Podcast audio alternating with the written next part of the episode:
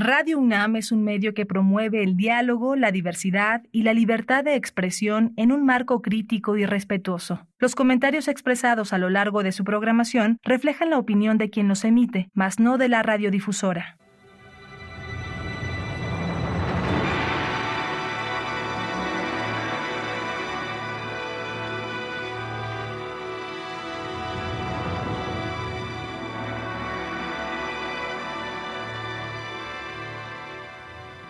Radio Universidad Nacional Autónoma de México presenta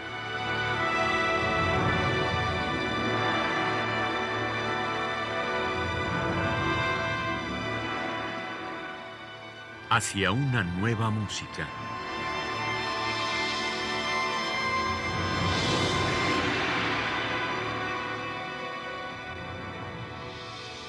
Programa a cargo de Ana Lara. Muy buenas tardes, bienvenidos a Hacia una nueva música. Soy Ana Lara y el día de hoy tengo como invitado a Federea. Bienvenido, mi querido Fede. Gracias por haber aceptado esta invitación. Hola Ana, ¿cómo estás? Un gusto enorme volver a estar en tu programa eh, para mí. Y saludo a toda la audiencia, por supuesto. Federea, Vamos a hacer dos programas porque eh, has trabajado en dos discos y quiero dedicarle a cada uno su, espacio. Y vamos a empezar con uno que se llama Pianiloquios. Cuéntanos cómo surge esta idea. Sí, bueno, esta es una idea que estuvo dando vueltas ya de antes. Yo tenía un, digamos, antes que el disco ya existía esta idea de los pianiloquios, ¿no? Que es una parte del, de, bueno, del trabajo en el cual yo me he eh, conectado más en cuanto, también en cuanto intérprete, ¿no? Entonces, eh, tenía eh, este formato de, estas piezas de piano, había hecho conciertos en donde también eh, metía otras cuestiones como poesía o video, cosas multimedia que, a veces me gusta trabajar y entonces estaba ahí dando vueltas y apareció la oportunidad de hacer un registro para, para con algunos de estos trabajos. Entonces, eh, y, la, idea fue piano solo, entonces eh, ya eh, que quedó esta idea de pianiloquio como un... Eso mismo, no sé si traducirlo mucho, pero creo que es evidente, ¿no? O sea, como una, una locución a través de, del piano. y yo tengo un proyecto que en la época de la pandemia y esto donde todos los proyectos se cayeron y estaba todo crítico, eh, comencé una manera de sobrevivir así en cuestión creativa y con proyectos fue eh, fundar un pequeño, modesto sello propio eh, que llamé Kawitl Records y que la idea fue recuperar trabajos, en, primer paso, bueno, lo, mío propio, pero también la idea es, ha sido el comienzo ir, ir eso poco a poco expandiéndolo. Entonces, bueno, este disco fue grabado en, justamente en la Radio UNAM, ahí en la sala Julián Carrillo, donde yo ya había, había estado eh, varias veces. Entonces, una sala muy bonita. Y, y, bueno, estuvo, estuvo esperando un tiempo, la verdad, porque pasó todo esto y recién, viste que a veces pasa eso, ¿no? Los, proyectos se, se, alargan. En este caso fue eso, realmente fue, todo el proceso fue hecho eh, hace ya un tiempo y bueno, eh, y, el disco como tal salió en diciembre de 2022, o sea, hace pocos meses, y por, el momento la plataforma en la que estoy yo publicando toda mi música es en, solamente en Bandcamp, que es esta plataforma que supongo conoces, que es una plataforma bastante interesante, linda, porque bueno, eh, digo, hay de todo, ¿no? Pero em, permite como una, una, cosa muy directa entre la, la producción de, los de los discos, tanto de sellos como de artistas y el público. Eh, eh, me pareció dentro de lo que las posibilidades que había en ese momento, la más, la más, hasta el momento lo sigo haciendo así. Entonces el lugar en donde está todo ese material es ahí en la página de Bandcamp, eh, que es una página que es, en este caso sería federia.bandcamp.com. Entonces ahí uno puede escuchar los discos y puede comprarlos también directamente y está muy, muy, muy desarrollado el sistema y bueno, funciona, funciona bastante bien. Bueno, para la gente que no te conoce, eh, la primera vez que hicimos el programa te presenté como Federico Valdés. Ahora, eh, ahora se te conoce más bien como Federea.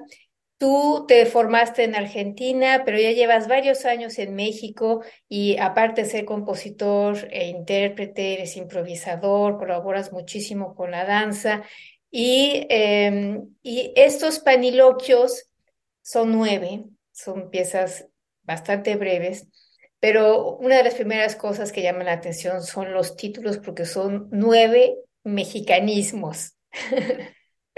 Cuéntanos la relación de, estos títulos con, con, las piezas. Si quieres, vamos escuchando tres por tres, este, las tres primeras que son Chale, Llamero y Me Cae.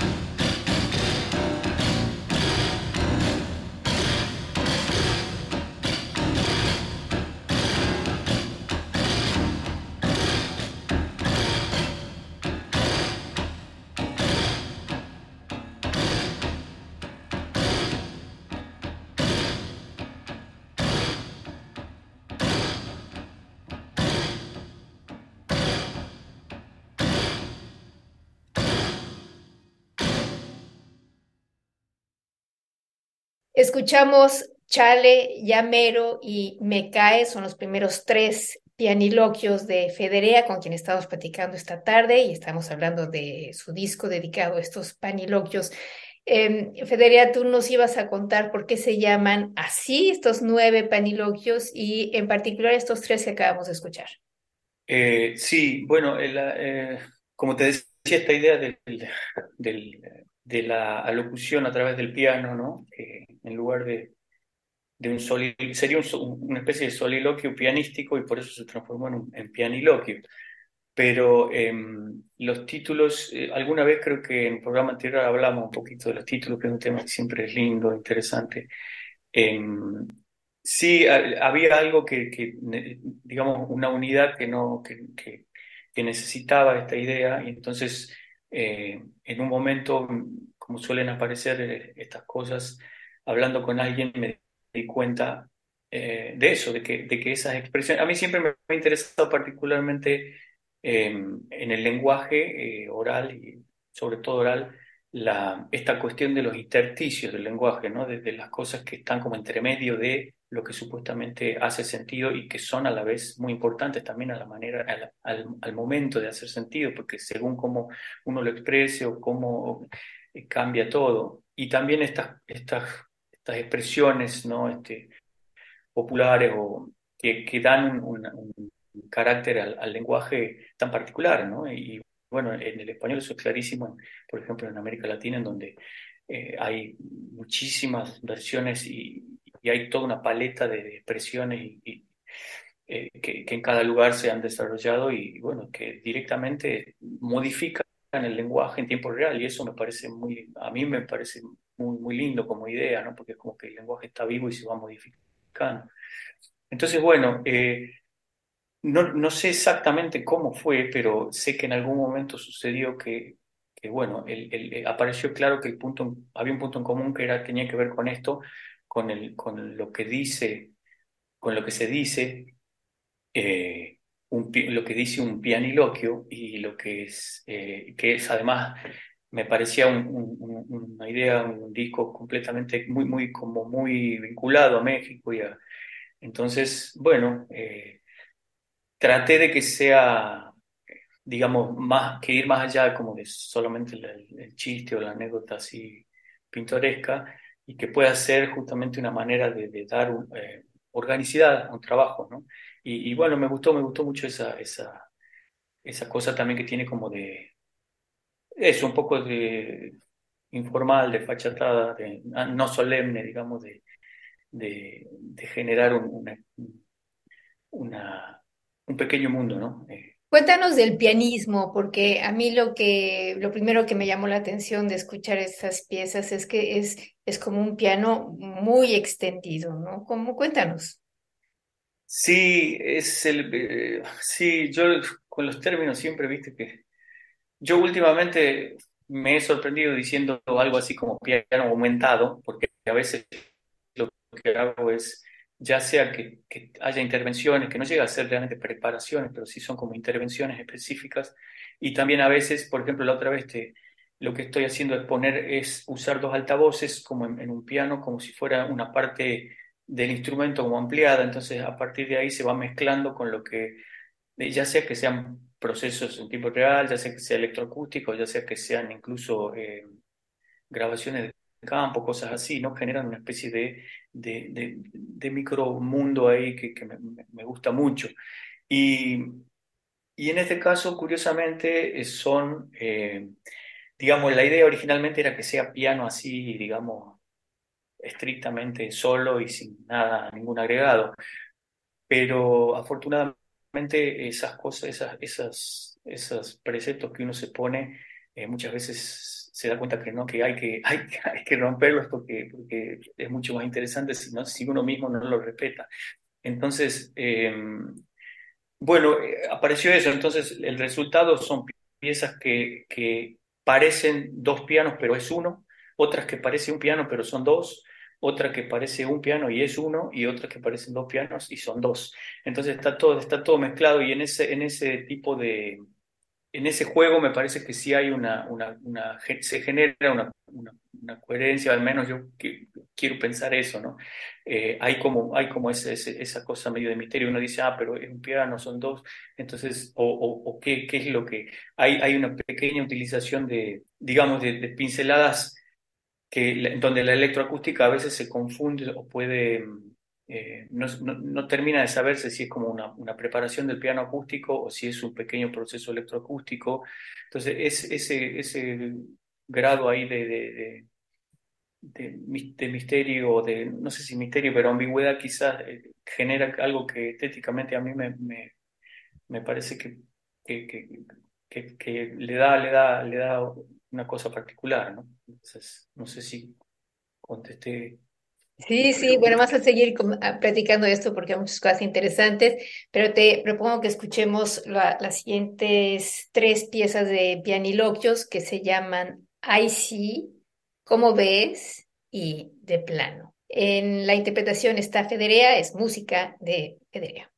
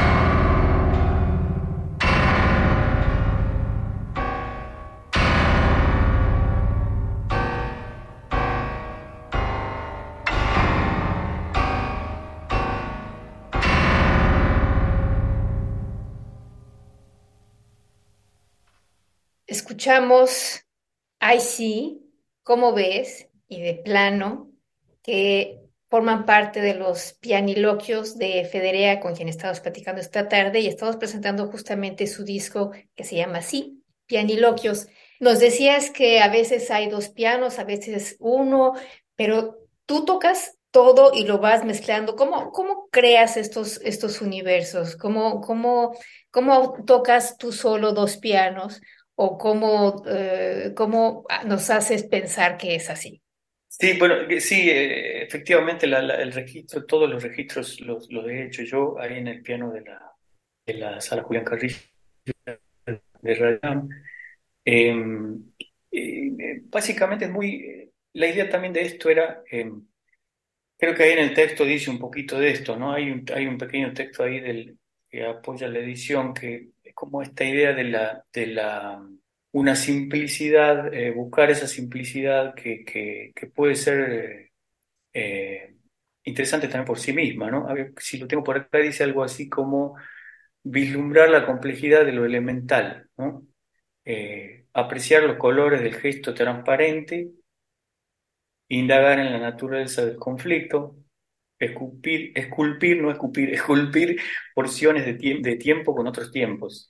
Este, un poco era eso, y me, me gusta esa idea de, las, de, de, pequeños bloques de tiempo esculpidos a través de algo simple, eh, que, pero que puede tener una cierta un cierto interés, un cierto contenido poético, ¿no? Pero volviendo a tu pregunta estrictamente, sí, lo, el, proceso ha sido primero grabar todos los, pianos y después eh, he trabajado en, la, en, las pequeñas partecitas, que hay, hay muy poco, de, pero hay como unos pequeños procesos que están eh, mixturados con, con la idea de las preparaciones, las intervenciones del piano, y entonces eso se va como como esparciendo. Hay varias piezas que son solo un piano y nada más, hay otras piezas que son eh, en donde solamente, por ejemplo, hay eh, un, pequeño, una pequeña exacerbación de una ecualización para que se escuchen ciertas frecuencias eh, más, más claramente, un espectro de frecuencias, por ejemplo, en los armónicos del, del piano, ¿no? que cuando uno toca un, un armónico de una, de una nota en el registro grave del instrumento, uno puede realzar ese espectro eh, que, que, probablemente en el piano, si uno lo escucha ahí de frente al piano, no, no lo llega a escuchar así. Entonces uno tiene esa posibilidad de hacer como ese pequeño ajuste que ya te da, es como una especie de, de lupa, ¿no? De, de lupa eh, sobre ese sonido que hace que, que, bueno, que se perciba de otra manera el color. Entonces son cosas muy, muy puntuales y muy sencillas, pero que, a mí me cuesta porque creo que tiendo siempre a la a, a, no a sobrecargar, pero eso, a, ser como más barroco. Y entonces en los últimos años he, tratado mucho de eh, esto, ¿no? Eh, me he fascinado con esa idea de, bueno, de, ir a una simplicidad, pero que sea, que diga algo también, ¿no? No, no, no simplemente porque, por decir voy a hacer algo simple y no me voy a complicar, sino que y bueno, y en mi caso, honestamente, a veces y casi siempre es más complicado eso, hacer algo que sea eh, simple y bueno, creo que eso lo sabemos. Simple y complejo.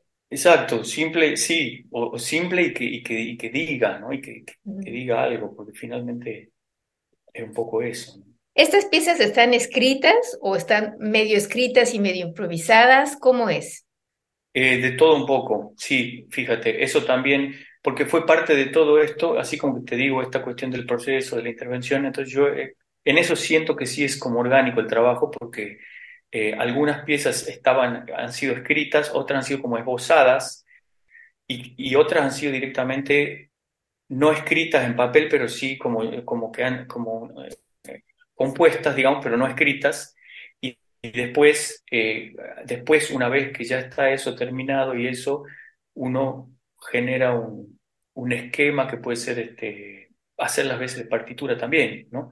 Yo, esa es otra, también otra, otra cosa que me ha pasado a mí en los últimos tiempos. Yo he tenido una ahí, en esas crisis que tenemos cada tanto tiempo, em, este, he ido buscando, aunque siempre ha sido una, idea, una preocupación esto de, ver qué pasaba con esto de la escritura, ¿no? Cómo, cómo, cómo se vincula la, la, escritura al, al, al, gesto sonoro y a la realidad del sonido. Entonces, eh, hay gente, bueno, yo tenía un maestro que era Mariano Aikin, que fue un maestro que para él, por ejemplo, la, la, la partitura era como el, el, todo, ¿no? a partir de ahí es que él empezaba a dialogar con el material sonoro que imaginaba a partir del hecho de estar escribiendo, cosa que yo probablemente esté en la antípoda de eso, ¿no? Este, para mí es como muy necesario la, esta cosa del, del, de, la, de la fisicalidad del sonido, del gesto, y, y a veces hasta me ha pasado de pensar que, que eso es, inescribible o incompatible con una escritura porque lo, lo rigidiza, que son todas, bueno, cuestiones también que dependen de la personalidad y del vínculo que uno tenga con eso, pero, sí, entonces he hecho varias experiencias de esta, de esta idea de ver qué pasa si, o, eh, con la partitura y esto, ¿no? Eh, muchas veces la partitura, como alguna vez, eso que viene en algún lado, ha sido también una especie de mecanismo de, validación, ¿no? Por supuesto, de la música de tradición escrita, él tiene, no sé, Nankaru, que escribir esas partituras que realmente pues, no lo necesitaban, pero sí lo necesitaban para, para formar parte de esa, de esa, de esa tradición de la escritura, de la música escrita. Entonces, es interesante siempre ese, ese problema. Hasta dónde, hasta dónde se, la escritura se inscribe como parte de, de esa de esa, de esa tradición musical y hasta dónde la escritura es, es grafía o grafismo. A veces a mí me gusta pensar también que es eh, algo que, es, que puede existir eh, más allá de la improvisación, digo, porque bueno, la improvisación es otra cosa, estamos y tocamos y está bien, también eso lo hago y me gusta mucho, pero digo, eh, pensar también la composición como algo que puede estar escrito, pero de manera gráfica.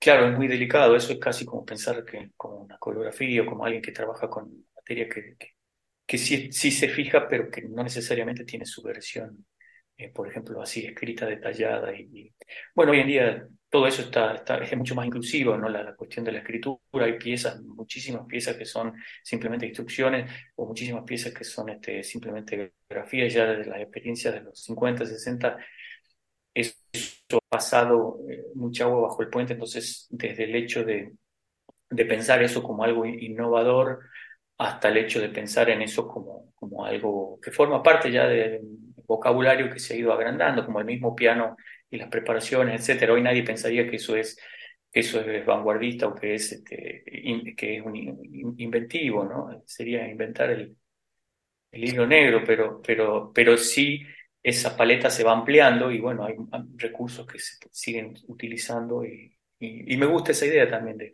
eh, utilizar esas cosas como con un criterio más, más, más pensando en un resultado estético que, que sí en, en, la idea de, ah, yo descubrí esto, ahora lo voy a usar, eh, ¿no? Bueno, sobre todo porque, porque están las grabaciones ahora, ¿no? Yo pienso en la psicología que antes era necesario hacer las transcripciones que eran más o menos eh, cercanas a, lo que ellos estaban escuchando, pues ahora con una grabadora lo tienes, no es necesario lo otro. Y yo creo que es un poco es hacia, hacia eso que nos enfocamos con, con tu trabajo en particular.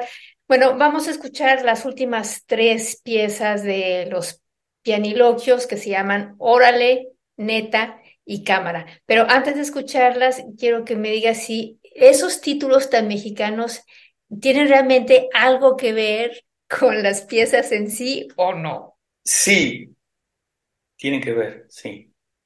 Y, creo que la, mejor respuesta para eso, sin, sin destruir la parte misteriosa que a mí me gusta tanto, es eh, pensar que e, esta es una manera, también que eso me gusta mucho pensar, en donde esos encuentros se producen, pueden producirse y pueden generar eh, algo que de otra manera quizás no, no hubiera nunca sucedido. ¿no?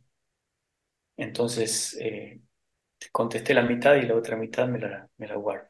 Bueno, vamos a escuchar entonces Órale, Neta y Cámara de Federea, parte de los pianiloquios donde él interpreta estas piezas. Vamos a escucharlas. Música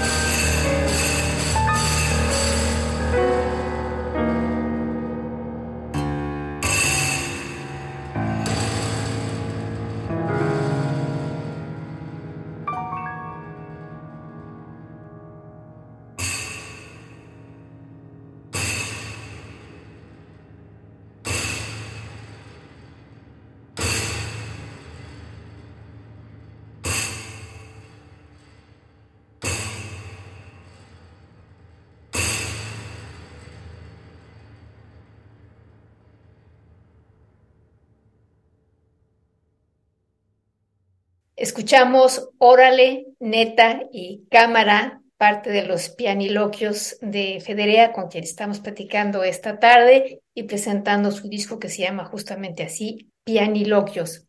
Federea, vuélvenos a decir, por favor, en dónde puede la gente conseguir este material. Sí, eh, mira, esto, yo, eh, las, todas las publicaciones que estamos haciendo con el, con Records están eh, solamente en Bandcamp, que es esta página, sistema de lanzamiento de música em, que, bueno, el sitio central es bandcamp.com y, y la, personalmente la, la, página donde están estos materiales es federea.bandcamp.com eh, B grande A N D C A M P eh, en inglés y .com. Y ahí están todos los discos eh, hasta ahora que hemos hecho en, este, en este formato de este sello. Y bueno, y hay todo una, una, un océano también de cosas ahí para, para descubrir en esa plataforma. Parece interesante porque, bueno, no, es interesante también esta nueva manera de, compartir la, música, ¿no? Sí, claro, claro. Y bueno, y esta plataforma lo que tiene es que es un poco un modelo un poco más, eh, digamos, directamente eh, uno como artista tiene la posibilidad o como sello discográfico de em, posicionarse directamente allí e, interactuar con la gente. Claro, es cierto que hay, por ejemplo, lo que sucede mucho es en, en algunos países eh, por ejemplo, en Estados Unidos, bueno, esta plataforma es oriunda de ahí y ahí sí hay como esa cultura de comprar muchos discos y, y, de esta cosa de, orgulloso de que yo apoyo a tal artista y le compro el disco y entonces uno puede hacer sus propias colecciones y dice estoy apoyando a tal artista y estoy... Este, entonces eso me parece, me parece lindo, pero bueno, en otros lugares no es, no es tan así. Eh, después en otros lugares, por ejemplo, como en Europa, hay mucho también esa, la cuestión de lo físico, ¿no? De decir, bueno, yo tengo el disco y entonces lo que vale es tener el, vinilo o el, o el CD todavía y decir, bueno, eh, está bueno tener el objeto. Entonces, son maneras en las cuales uno va buscando, y después están las otras plataformas que, bueno, son las que están mucho más en la cuestión de la industria y todo, que es eh, donde se suben habitualmente todas las toda la música como son bueno, Spotify, Apple, Deezer, todas estas plataformas. Yo por el momento no estoy, no, estoy, eh, solo estoy ahí en Bandcamp por ahora, pero bueno, eso puede cambiar en el futuro. Dinos también si tienes una página. Sí, mi página es, la, es federea.weebly.com, es W-E-E-B grande L-Y. Em, es, es mi, sitio web, ahí están todos los links a otros trabajos, videos y, también en Vimeo tengo un canal ahí que Federea, es un canal de Vimeo donde hay algunas cosas de eso, de tanto de composiciones que se han hecho como, de, también hay algunas cosas de performance en vivo y, y cuestiones de ese tipo. Bueno, pues em, con eso terminamos este primer programa. Los invitamos la próxima semana a la presentación del segundo disco de Federea que se llama PEC y ya les diremos por qué se llama así. Em, muchas gracias, Federea, por esta primera entrevista y sobre todo por este material sonoro maravilloso. Yo soy fan tuya, como sabes, así que me da mucho gusto presentar este disco aquí contigo. Es un, alto honor que digas eso. Este, te agradezco muchísimo y bueno, tú sabes todo lo que también yo, yo es, soy antes fan tuyo. Entonces, eh, y bueno, y agradezco siempre todo este, todo este apoyo que das a la música nueva, que es fundamental, fundamental y te lo agradezco muchísimo. Pues muchas gracias a ti, Federea, y gracias a ustedes por haber estado con nosotros. En la producción estuvo Alejandra Gómez, yo soy Ana Lara. Que pasen muy buenas tardes.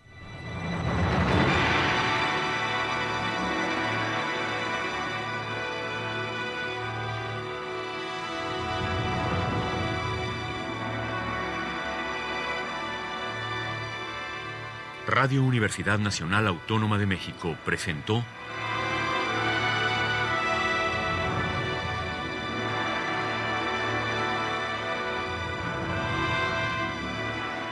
hacia una nueva música.